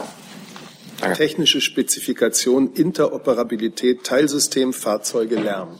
Herzlichen Wollte Dank. mal mein Wissen loswerden. Das ist Super. Herr Jung, Sie behalten das Wort, weil Sie auch sich gebildet haben zum Sekundierungsgesetz. Ja, da geht es um die Zentrum für internationale Friedenseinsätze, Herr Schäfer. Ne? Ich habe noch nicht richtig verstanden, werden da jetzt auch die Mittel aufgestockt? Also wird es jetzt mehr Geld geben und für mehr Personal, also mehr Friedensstifter? Ja, das hatte ich ausgeführt, dass unser Ziel ist, äh, das Engagement Deutschlands äh, für, für äh, internationale und europäische Friedenseinsätze auszubauen. Und darüber hinaus ist es mit Hilfe dieses Gesetzentwurfs auch gelungen. Voraussetzung ist natürlich, dass der Deutsche Bundestag bereit ist, den Vorschlägen der Bundesregierung zuzustimmen, die soziale Absicherung derjenigen, die für uns in solche häufig ja gefährlichen und auch nur temporären Einsätze zu gehen, zu äh, verbessern. Das betrifft den Krankenversicherungsschutz, das betrifft andere sozialversicherungsrechtliche Regelungen, die insgesamt ein Paket darstellen, von dem wir hoffen und glauben, dass es für Menschen, Frauen und Männer aus Deutschland äh, es attraktiv und interessant macht, auch wegen der Bezahlung und der sozialen Absicherung in solche äh, so wichtigen Einsätze zu gehen. Wie viele Friedensstifter gibt es dann aktuell? Also wie viele wurden zum Beispiel dieses Jahr eingesetzt? Ja, die, also ich kann Ihnen sagen, dass ähm, im Expertenpool des Zentrums für internationale Friedenseinsätze zurzeit 1400 Experten geführt werden, dass pro Jahr durchschnittlich in den letzten Jahren 150 Experten für internationale Friedensmissionen der EU, der europäischen äh, gemeinsamen Sicherheits- und Verteidigungspolitik, der, Verein, der, der Vereinten Nationen und anderer entsandt äh, worden sind. Die OSZE habe ich noch vergessen. Und dass äh, jährlich im Durchschnitt etwa 300 äh, Deutsche dann auch in internationalen Wahlbeobachtungsmissionen im Einsatz sind. Essen? Das ist zum NAP, äh, Nationalen Aktionsplan, auch an den Schäfer. Gehört das damit rein oder nicht? Im Moment noch nicht. Gibt es jetzt noch zu diesem Thema Fragen? Nein, dann sind Sie dran. Dankeschön. Ähm, Herr Schäfer, wenn ich recht erinnere, dann war ähm, einer der heiklen Punkte in der Diskussion des Nationalen Aktionsplans für Menschenrechte immer die Frage, wie weit äh, deutsche Unternehmen für äh, nicht nur beauftragte Unternehmer, sondern deren Unterunternehmer ähm, haften, wenn da Menschenrechte nicht eingehalten wird. Also das Beispiel Kik war eins der, ist eins der äh, bekannteren. Ähm, da haben, glaube ich, vor allem deutsche Unternehmer gesagt, wir können nicht für die Sub, Sub, Sub, Sub, Subunternehmer am Ende noch haften. Welche Lösung wurde da jetzt gefunden?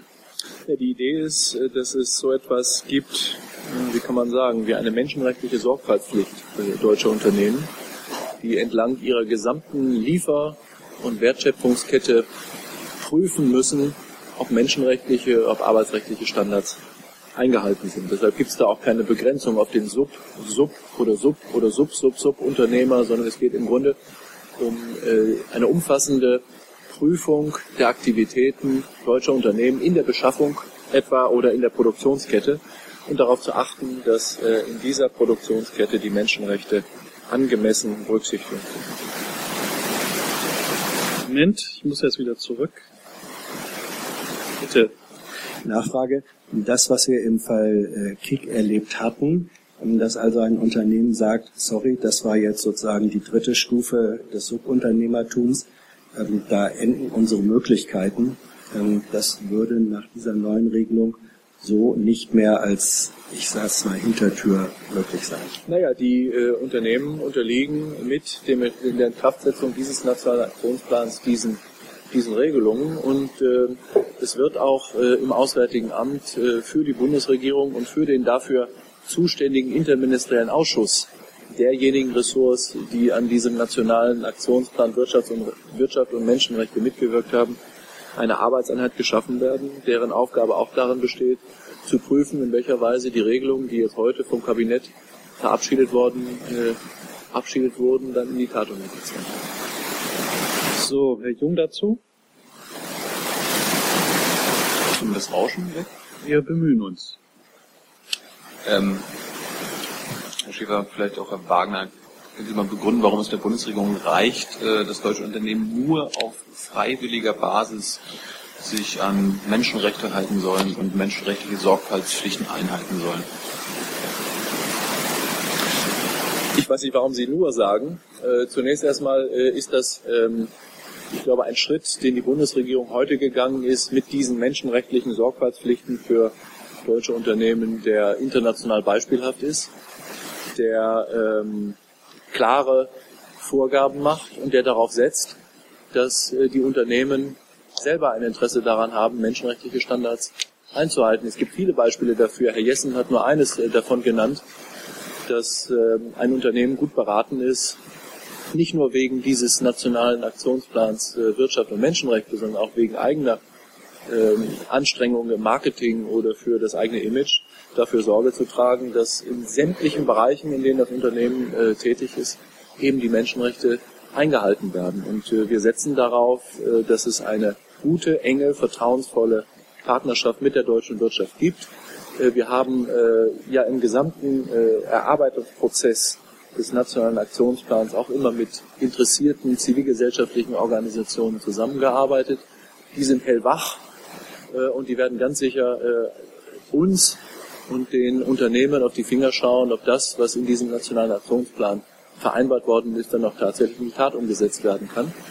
Und äh, es ist vereinbart äh, im Ressortkreis, so ist das heute auch vom Kabinett beschlossen worden, das ist bereits 2018, also Anfang des übernächsten Jahres, äh, eine Überprüfung äh, der Wirksamkeit dieses Aktionsplans äh, geben wird. Dazu, dazu wäre mal eine Nachfrage. Also gibt es ein, hat dieser Aktionsplan, dieser sogenannte Aktionsplan, ein Eskalationspotenzial? Also wenn das nicht greift, diese freiwillige Basis, dann kommt irgendwann mal die Pflicht, sich an Menschenrechte zu halten. Ja, dafür dient doch der Überprüfungsprozess, dass man sich gemeinsam zusammensetzt und auch unter Input der Wirtschaftsverbände, der zivilgesellschaftlichen Organisationen, der Menschenrechtsorganisationen ein Bild davon macht, welche Lage wir haben, welche Wirkung auf die Lage der nationale Aktionsplan gehabt haben wird. Und wenn es da Defizite geben sollte oder Schwierigkeiten geben sollte oder Bedarf nachzujustieren, dann ist es doch selbstverständlich, dass das dann geschieht. Aber das wird dann eine andere Bundesregierung sein, weil ich davon ausgehe, dass es bis 2018 noch eine Bundestagswahl gibt. Ich mache mal, bevor wir weiterfragen, mache ich mal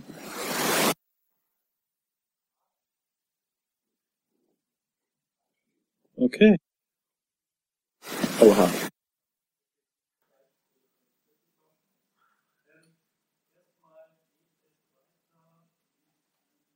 Immer und das macht Frau Wefers. Ich habe eine Frage zur Wohnimmobilienkreditvergabe, war ja heute auch ein Kabinettsthema. Da haben Sie ja einen ähm, zweigeteilten Gesetzentwurf, einmal die Umsetzung der Vorgaben für die makroprudentielle Aufsicht, also eine vorsorgliche Einschränkung der Wohnimmobilienkreditvergabe und dann eine Erweiterung äh, der Möglichkeiten nach der Wohnimmobilienkreditrichtlinie, die ja umgesetzt war bereits. Jetzt wird aus der Branche kritisiert, dass Sie einerseits die Möglichkeiten der Kreditvergabe wieder erweitern für Familien und ältere Menschen und auf der anderen Seite das aber wieder beschränken. Ich weiß, es ist vorsorglich, aber jeder, der weiß, dass die Aufsicht droht, ähm, die, die Beschränkungen zu machen, muss sich ja auch darauf vorbereiten. Insofern sagen die Banken, dass es auch eine faktische Beschränkung ist. Wie erklären Sie das? Also Sie haben ganz richtig beschrieben, dass der Gesetzentwurf, der heute im Kabinett war, zwei Teile enthält. Das eine sind sozusagen Präzisierungen bei der Umsetzung der Wohnimmobilienkreditrichtlinie, ähm, die ja schon seit längerer Zeit gilt. Da hat es Klärungsbedarf gegeben, der ähm, jetzt ausgeräumt wird. Und das andere ist die präventive Schaffung von Instrumenten, die jetzt auch gar nicht zum Einsatz kommen sollen, denn wir haben derzeit keine Lage am Immobilienmarkt, die den Einsatz solcher Instrumente rechtfertigen würde. Es geht darum, Lehren aus der Finanzkrise zu ziehen und mit diesen Instrumenten das auch umzusetzen, was uns internationale Organisationen schon seit längerer Zeit empfehlen. Und ähm, ich sehe da gar keinen Widerspruch. Das eine ist eine Nachschärfung, das andere ist eine präventive Maßnahme für die Zukunft. Und die beiden Maßnahmen stehen aus meiner Sicht ganz gut nebeneinander. Herr Wackett. In diesem Zusammenhang passt ja auch der ähm, Brief der wissenschaftlichen Berater von Herrn Gabriel, der ähm, eben vor genau davor gewarnt hat, eben dass aus der Finanzkrise eben keine, ähm, auch mit Blick eben auf die Immobilienkredite eben keine Lehren oder nicht die ausreichenden Lehren gezogen wurden. Ähm, da würde mich mal interessieren, eben ob äh, Herr Gabriel sich dieser Meinung anschließt und auch ähm, ob das Finanzministerium diesen Brief auch zur Kenntnis genommen hat und ähm, eben in Bezug auf die Basel-Richtlinien ähm, daraus auch Konsequenzen ziehen will. Ja, vielen Dank. Also der Brief des unabhängigen wirtschaftlichen Beirats beim äh, Bundeswirtschaftsministerium ähm, in der Tat, der geht genau zu diesem Thema Basel. Ähm, wie üblich äh, haben wir diesen Brief auch schon veröffentlicht auf unserer Internetseite. Dort können Sie ihn auch abrufen. Ähm, der Beirat greift da ein sehr wichtiges Thema auf das aktuell auf nationaler und europäischer Ebene intensiv äh, diskutiert wird. Ähm, aus Sicht des Beirats soll eben aktuell diese diskutierten Vorschläge zur Überarbeitung ähm, der Vorgaben für die interne Risikobewertung von Banken umgesetzt werden und äh, damit die im Reformwerk Basel III vereinbarten Mindestanforderungen an die Eigenkapitalausstattung der Banken auch tatsächlich eingehalten werden. An diese Stellungnahme haben wir zur Kenntnis genommen. Der Minister antwortet auch auf den Brief oder hat schon geantwortet. Ich würde aber vielleicht für die inhaltliche Stellungnahme der Bundesregierung an die Kollegin vom BMF verweisen. Das heißt, Herr Gabriel hat da selber jetzt keine Meinung dazu? Also geht ja darum, sollen diese Basel III-Vorschläge, so wie sie da gemacht wurden, umgesetzt werden oder Vielleicht kann ich da ähm, aufklären. Der Brief gibt nicht den aktuellen Stand der Diskussion im Basler Ausschuss wieder, sondern ist in Teilen überholt. Schärfere Regeln für Risiken im Handelsbuch sind bereits Teil des Legislativpakets, das die EU-Kommission Ende November vorgelegt hat und das jetzt beraten wird. Diese werden zu höheren Kapitalanforderungen für Risiken im Handelsbuch führen. Das ist der eine Punkt. Und der zweite Punkt ist, dass die Kritik an der Behandlung der Immobilienrisiken nach unserer Sicht auch nicht mehr aktuell sind. Der aktuelle Vorschlag aus Basel sieht Verschärfungen für Banken vor, die interne Modelle für Immobilienrisiken nutzen. Es werden da Verlustquoten vorgegeben, mit denen die Banken rechnen müssen. Auch dies führt für die Banken in der Regel zur Erhöhung der Eigenkapitalanforderungen. Ähm, für konkrete Detailfragen bitte ich, dass Sie sich da an die Bundesbank und die BaFin wenden. Das sind die zuständigen Aufseher, die hier im Basler Prozess äh, für Deutschland verhandeln. Nächstes Thema von Herrn Mayer. Ähm, Frage ans BMI und das BMJV, Entschuldigung. Ähm, mich interessiert, Ihre Position zur Entscheidung des EuGH heute zur Vorratsdatenspeicherung. Ich bin jetzt kein Jurist, aber wenn ich diese Entscheidung richtig verstanden habe, ist ja die deutsche Regelung davon auch betroffen. Ähm, darum erste Frage, wie bewerten Sie diese EuGH-Entscheidung? Und die zweite Frage, äh, welche Konsequenzen zieht die Bundesregierung daraus? Gibt es möglicherweise oder sehen Sie da Notwendigkeit, das äh, Gesetz nachzujustieren? Wie gehen Sie damit um? Soll ich anfangen? Ich kann gerne beginnen. Ähm, wir haben die Entscheidung des EuGH zur Kenntnis genommen. Ähm, ich bitte um Verständnis, dass man eine sehr umfassende Urteilsbegründung wenige Stunden nach Bekanntgabe jetzt hier noch nicht derart ausgewertet hat, dass man zu den von Ihnen aufgeworfenen juristischen Details und Detailfragen im Einzelnen wird Stellung nehmen können. Ganz grundsätzlich gilt, dass wir selbstverständlich ähm, davon ausgehen und darauf große Mühe verwandt haben, gemeinsam in der Bundesregierung mit den beteiligten Ressorts einen Gesetzentwurf ähm, auf den Weg zu bringen, der selbstverständlich nicht nur den nationalen verfassungsrechtlichen Anforderungen, sondern selbstverständlich auch den europarechtlichen Anforderungen genügt. Und ähm, in diesem festen Glaube und der darin sozusagen eingeflossenen Arbeit der ähm, an diesem Entwurf beteiligten Ressorts bin ich auch guter Dinge, dass das im Lichte der Entscheidung von heute hält. Aber nochmal, ähm, eine abschließende Bewertung dessen, was da heute entschieden ist, die steht jedenfalls noch aus. Ähm, vielen Dank. Ich ähm, kann dazu nur sagen, wir werten das Urteil auch noch sehr sorgfältig aus. Ich möchte ähm, auf eine Stelle aus der Pressemitteilung des EuGH ähm, hinweisen. Und zwar teilt der EuGH in der Pressemitteilung selbst mit, ähm, jetzt kommt das Zitat, es steht den Mitgliedstaaten frei, vorbeugend eine gezielte Vorratsdatenspeicherung dieser Daten zum alleinigen Zweck der Bekämpfung schwerer Straftaten vorzusehen, sofern eine solche Speicherung hinsichtlich der Kategorien von zu speichernden Daten, der erfassten Kommunikationsmittel der betroffenen Personen und der vorgesehenen Dauer der Speicherung auf das absolut Notwendige zu beschränken ist. Und ohne das Urteil im Detail gelesen zu haben, kann ich schon sagen, dass unsere Regelungen auf jeden Fall restriktiver sind als die Regelungen, die der EuGH hier im Urteil geprüft hat. Aber eine Zusatz- oder mehr oder weniger eine Verständnisfrage, aber es geht doch auch um den Kritikpunkt der anlasslosen äh, Speicherung, die ja auch, wenn ich es richtig verstanden habe, bei der in Deutschland geltenden Vorratsdatenspeicherung der Fall ist. Ja. Ich möchte über das jetzt Gesagte hinaus ähm, nicht ähm, weitere Ausführungen tätigen, weil, da wir das Urteil noch auswerten. Dann kommen wir, Entschuldigung, dann kommen wir zum neuen Thema mit Frau Jen. Eine Frage zu Air Berlin. Ähm, es gibt ähm, Spekulationen, dass äh, Etihad eventuell einen Strategiewechsel einleiten würde und sich eventuell rausziehen könnte. Ähm, also eine Frage an das Wirtschaftsministerium vor allem. Also wie wichtig sind jetzt die, äh, werden letztendlich die Arbeitsplätze bei äh, Air Berlin eingeschätzt? Gibt es für so einen Fall einen Notfallplan oder würde man in dem Falle sagen, dass Air Berlin eventuell auch pleite gehen muss?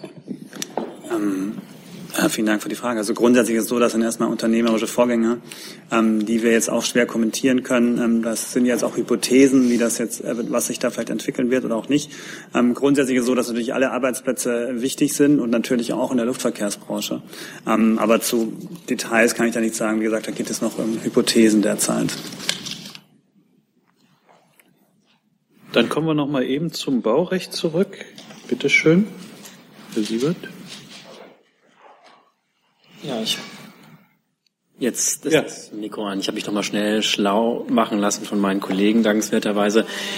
Also Sicherheitsmaßnahmen gibt es eigentlich im Bundesbaurecht nicht. Also es gibt keine entsprechenden Passagen, die Sicherheitsmaßnahmen betreffen. Wenn man so etwas regeln müsste, dann in den Länderbauverordnungen. Das Baurecht in Deutschland ist ja stark föderalistisch ähm, aufgespalten. Um, ja, ja, eine Frage oder schauen Sie mal auf die nächste Bauministerkonferenz, vielleicht beschäftigt sie sich damit. Okay, gibt es dazu jetzt Anlass zu Nachfragen? Dann gehen wir zu Herrn Jung, der hat auch noch ein Thema, bitte. Herr Schäfer, zum Mord an russischen Botschafter in Ankara. Ich habe jetzt außer dem Tweet, den Sie als Auswärtiges Amt abgesetzt haben, keine andere Reaktion gesehen. Gibt es eine ausführliche Reaktion auf den Mord und hat der Mordanschlag irgendwelche Auswirkungen auf die Arbeit des deutschen Botschafters und des deutschen Botschaftspersonals? Äh, Herr Schäfer, möchten Sie sich eben hier hinsetzen? Ich hörte es gerade wieder rauschen, oder? Es rauscht total. Bitte, bitte, bitte. Das ist am einfachsten, am schnellsten. Nutzen Sie es. Welchen Knopf muss ich jetzt drücken, Herr Mainz? Sie haben, Sie haben schon. Sie haben schon. So, die Pressekonferenz ist beendet, oder? Also, ähm, das stimmt, äh, Herr Jung. Wir haben äh, sehr zügig nach der traurigen Nachricht über den Tod äh, von Botschafter Karlov äh, nicht einen, sondern zwei Tweets abgesetzt, einen in englischer Sprache und einen in äh, deutscher Sprache. Und darüber hinaus äh, hat äh, Herr Steinmeier als Vorsitzender, amtierender Vorsitzender der OSZE ähm, eine schriftliche Erklärung abgegeben, die ganz bestimmt auch bei uns im Internet, jedenfalls bei der OSZE verfügbar ist. Und äh, zu den Folgen für unsere Kolleginnen und Kollegen in Ankara vielleicht nur so viel. Äh, klar ist das ein Anlass, sich Gedanken darüber zu machen, wie es um die Sicherheit der deutschen Diplomaten in der Türkei bestellt ist. Ähm, Sie werden sicher verstehen, dass das jetzt nicht unbedingt ein Thema ist, das man jetzt in aller Breite in der Öffentlichkeit diskutiert, aber Sie können sicher sein, dass alles, was in unserer Macht steht, um die Sicherheit unseres Botschafters und seiner Mitarbeiterinnen und Mitarbeiter in der Türkei zu gewährleisten, äh, getan werden wird. Darf ich noch eine Frage stellen, Herr Vorsitzender? Slash Herr Schäfer. Äh, zu einem anderen Thema. Äh, die Menschenrechtsbeauftragte hat die Abschiebung nach Afghanistan kritisiert. Äh, hat sie da auch für das Auswärtige Amt gesprochen? Weil manchmal spricht sie auch für das Auswärtige Amt und manchmal nicht. Und Herr Dimroth, wie haben Sie die Kritik Ihrer Menschenrechtsbeauftragten, ähm, also wie beurteilen Sie die? Tangiert sie das? Soll ich zuerst? Bitte. Darf ich zuerst? Bitte. Ja. Ähm, also die Menschenrechtsbeauftragte äh, ist Menschenrechtsbeauftragte der Bundesregierung. Das heißt nicht notwendigerweise, dass sie immer und eins zu eins äh, die Haltung der Bundesregierung reflektiert, sondern sie ist in ihrer Funktion, auch in ihrer Funktion als Abgeordnete des Deutschen Bundestages, natürlich frei zu sagen, was sie für, für richtig hält. In diesem Fall hat sie sich äh, in der Tat zu ähm, der Frage der Abschiebung von abgelehnten Asylbewerbern nach Afghanistan äh, geäußert. Das äh, haben wir, das hat auch das Auswärtige Amt zur Kenntnis genommen. Ja, und an unserer Einschätzung, äh, ähm, die sowohl an dieser Stelle hier von Herrn Plath und von mir mehrfach vorgenommen wurde, ähm, als auch vom Bundesminister des Innern höchst selbst, äh, im Zusammenhang mit der von Ihnen angesprochenen Maßnahme hat sich auch im Lichte der von Ihnen angesprochenen Äußerung nichts geändert. Dann wechseln wir das Thema. Herr Wackett hat noch eins. Ja, Frage an das äh, Finanzministerium. Ähm, ein Thema hätte man ja heute im Kabinett erwarten können, das ist das Thema Stromsteuer. Ich glaube, das haben Sie im Mai in die Ressortabstimmung gebracht. Ähm, hält das Ministerium eigentlich an dem Vorhaben fest, die äh, Stromsteuer auch auf Ökostromanlagen auszuweiten oder ist das mittlerweile aufgegeben, das Vorhaben? Ich kann Ihnen jetzt nur sagen, dass die regierungsinternen Beratungen zu diesem Thema noch laufen. Das heißt, Sie halten daran fest? Das heißt das, was ich gesagt habe. Ja, äh, aber meine Frage war das nicht. Hm? Meine Frage war, ob Sie daran Meine festhalten. Antwort. Ja, das macht die Kommunikation immer schwer, wenn Fragen und Antworten keinen Zusammenhang haben. Wenn das die Antwort war, wechseln wir noch einmal das Thema zu Frau Klassmann. Ja, ein, eine Frage an Herrn Schäfer. Was wissen Sie äh, darüber, äh, weshalb die Evakuierung aus Ost-Aleppo wieder ins Stocken geraten ist und auch aus diesen zwei schiitischen Ortschaften in Idlib? Und äh, ist die Bundesregierung da in irgendeiner Weise involviert bei dem Versuch, diese Blockade, diese Hindernisse aus dem Weg zu räumen? Ja, Frau Klaßmann, die, die Frage ist absolut berechtigt. Wir erleben in den letzten Tagen auch, na, wenn man so will, in den letzten Momenten des Falls von Aleppo ähm, das, was wir vorher schon erlebt haben, nämlich eine Fortsetzung der Tragödie. Ähm, da wird immer wieder von unterschiedlichen interessierten Kreisen mit dem Schicksal, ja mit dem Leben von Menschen gespielt, die in Ostaleppo und auch in anderen in der Nachbarschaft ähm, in der Nachbarschaft äh, befindlichen Ortschaften belagert sind und die Hilfe brauchen, die humanitäre Hilfe brauchen und die um ihr Leben kämpfen in der Kälte des äh, syrischen Winters und in der ständigen Drohung von dem Bürgerkrieg, äh, von dem Bürgerkrieg zermalmt äh, zu werden. Und ähm, es gibt eben, wie von Anfang an, sowohl von außen wie von innen viel zu viele Gruppen, die hier und da Einfluss haben und auch Einfluss geltend machen und dabei ohne Rücksicht auf Verluste vorgehen.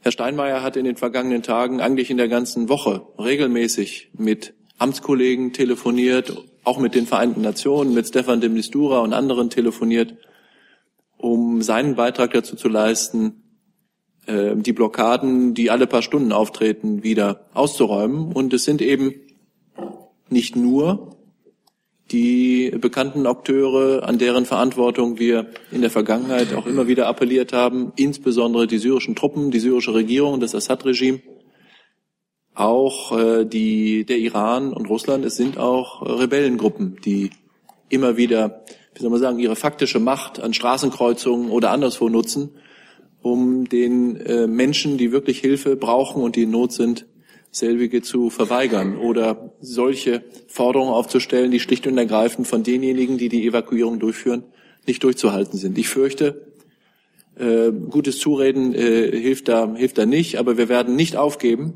mit unseren Partnern in den Vereinten Nationen und auch mit anderen ähm, zu versuchen, diese Evakuierung jetzt über die Bühne zu bringen, den humanitären Zugang für die Menschen zu erreichen und uns auch um diejenigen zu kümmern, die Ostaleppo äh, in den letzten Tagen, auch in der letzten Woche haben verlassen können. Sie wissen, dass Herr Steinmeier schon aus Mitteln der Bundesregierung, aus Mitteln des Auswärtigen Amtes für Flüchtlinge aus Aleppo über 50 Millionen, ich glaube 55 Millionen Euro freigegeben und bereitgestellt hat.